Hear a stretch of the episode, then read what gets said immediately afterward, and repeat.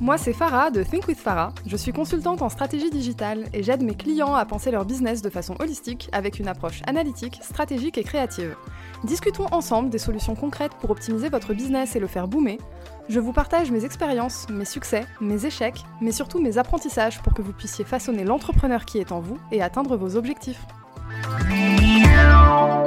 Bienvenue dans un nouvel épisode de ton podcast Think with Farah, ton podcast entrepreneurial qui te veut du bien. Aujourd'hui, nous sommes le dernier week-end de mars. Qui dit dernier week-end de mars dit pour les auto-entrepreneurs déclaration URSAF la semaine prochaine. Qui dit déclaration URSAF dit listing de ses factures, pointage de réception des paiements, le tout parfois sur différents outils de facturation, lorsqu'on utilise certaines plateformes de mise en relation, Bref, tu l'auras compris, c'est une petite gymnastique administrative et comptable qui peut vite devenir anxiogène. Aujourd'hui, j'aimerais donc partager avec toi quatre techniques qui vont te permettre de bien gérer tes finances afin de ne plus jamais avoir de mauvaises surprises dans tes dépenses et en plus de pouvoir anticiper certaines choses un peu plus sympas. Alors on ne fera toujours pas disparaître l'anxiété administrative des déclarations URSAF, mais par contre, la partie financière et comptable, tu seras pépère dans ton coin parce que tu auras gardé le contrôle tout au long de tes mois et tes trimestres. Alors c'est parti pour la première méthode. Il s'agit de tenir un sacre-saint tableau Excel, mais alors du futur. En réalité, c'est un tableau qui est super simple et qui va te permettre non seulement d'avoir une visibilité sur ce que tu touches, mais en plus de pouvoir anticiper tes dépenses et te permettre de te projeter dans d'éventuels projets professionnels ou de vie. Ce tableau peut être plus ou moins complexe, mais là je vais te donner vraiment les colonnes minimum dont tu as besoin pour pouvoir gérer très facilement ta compta. L'idée derrière ce tableau, elle est très simple, c'est de lister chaque montant perçu et la date exacte de réception du paiement. Pourquoi? Parce que ça te permet de pointer correctement ce qu'il se passe sur ton compte bancaire, de centraliser tous tes revenus au même endroit et de pouvoir revenir dessus quand tu en as besoin. Alors l'idée, tu l'auras compris, c'est d'avoir une colonne avec le nom de tes clients, une colonne avec la date de réception du paiement. Quand tu es en auto-entreprise, c'est la date de réception du paiement qui compte lorsque tu dois déclarer tes revenus. Une colonne avec le montant exact. Et là, Petit twist, en fait, euh, si tu travailles avec des plateformes de freelance comme Malte, par exemple, j'imagine que c'est le cas pour d'autres aussi. Ici, vous devez déclarer vos revenus facturés et non vos revenus perçus. Pour ma part, j'ai donc deux colonnes dans mon tableau. Une pour le revenu à déclarer, qui est en réalité celui que mon client a payé, et une pour le revenu net. Cette colonne-là n'a vraiment aucun impact par rapport aux charges que je vais devoir payer, mais par contre, elle me permet d'avoir une idée de ma trésorerie réelle. Une fois que ton tableau est fait, on passe à la deuxième technique. La première technique, c'était pour contrôler.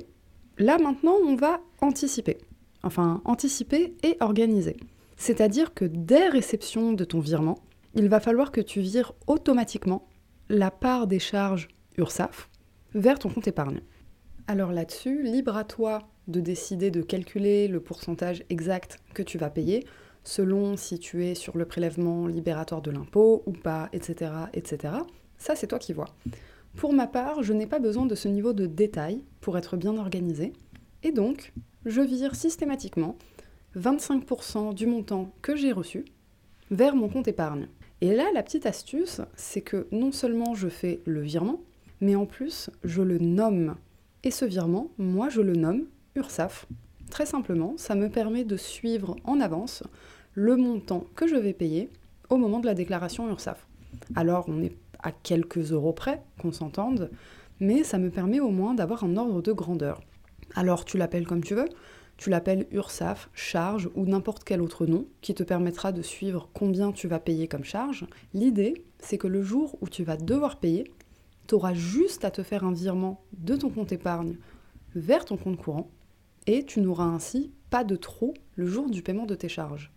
Et ça, c'est quelque chose que tu dois faire de manière systématique. C'est-à-dire qu'à chaque fois que tu reçois un paiement, automatiquement, tu prends ta petite calculette sur ton téléphone, tu calcules à peu près 25% de ce montant, ou plus ou moins, tu gères tes comptes comme tu veux, mais tu prévois un montant fixe qui te permet d'anticiper de manière assez confortable le jour où tu payeras tes charges, et tu te fais un virement nommé de manière précise vers ton compte épargne.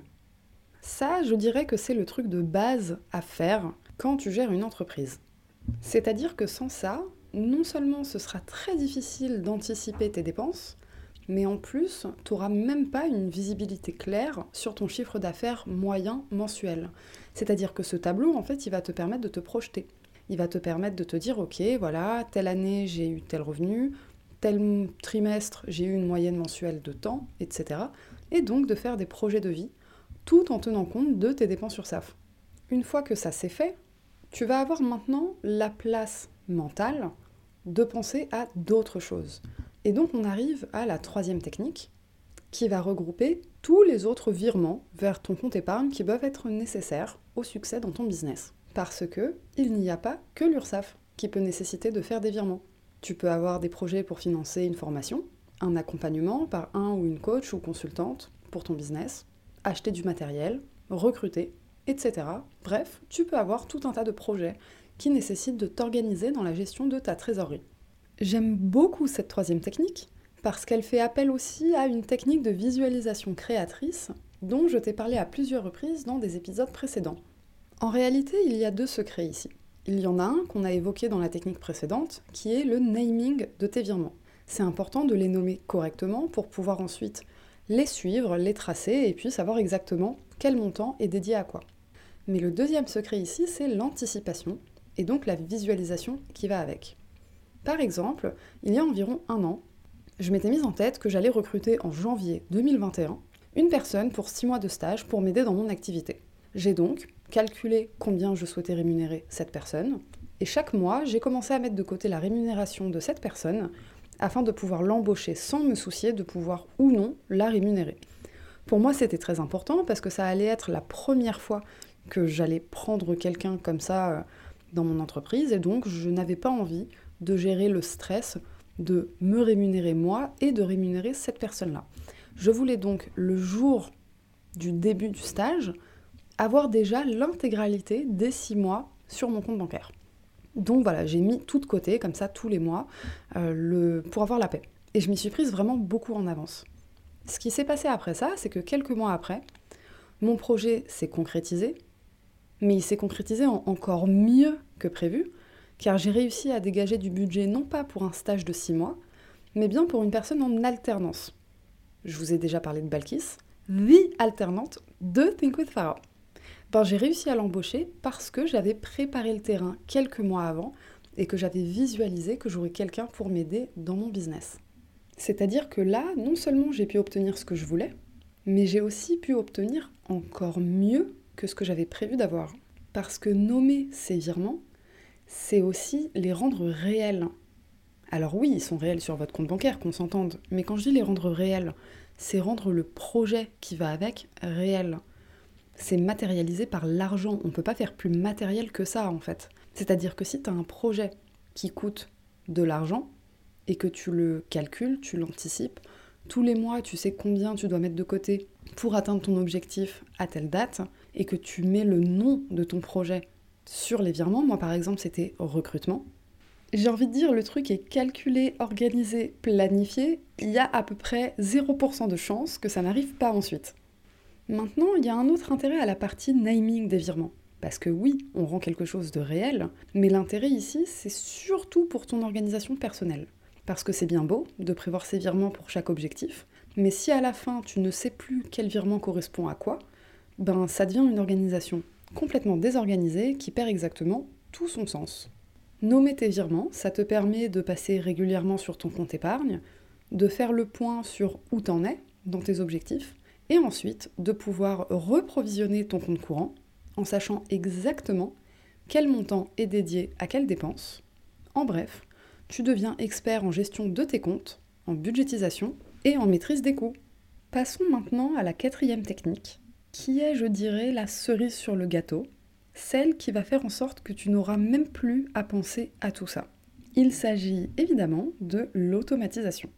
L'idée ici, c'est de budgétiser afin de savoir précisément combien tu vas devoir mettre de côté et dans quel objectif. Alors pour tes virements URSAF, tu peux pas vraiment automatiser parce que c'est des virements que tu dois mettre de côté à chaque réception d'un paiement en prévision du paiement de tes charges. Donc c'est assez difficile à automatiser, sauf si tu reçois des paiements de manière fixe tous les mois aux mêmes dates. Mais c'est rarement le cas quand on est à son compte. Donc pour cette raison, cette technique ne concerne pas l'URSSAF. Par contre, elle va concerner toutes tes autres dépenses qui te demandent une anticipation et une organisation sur plusieurs mois. Par exemple, je te parlais des virements que j'avais anticipés pour mon recrutement.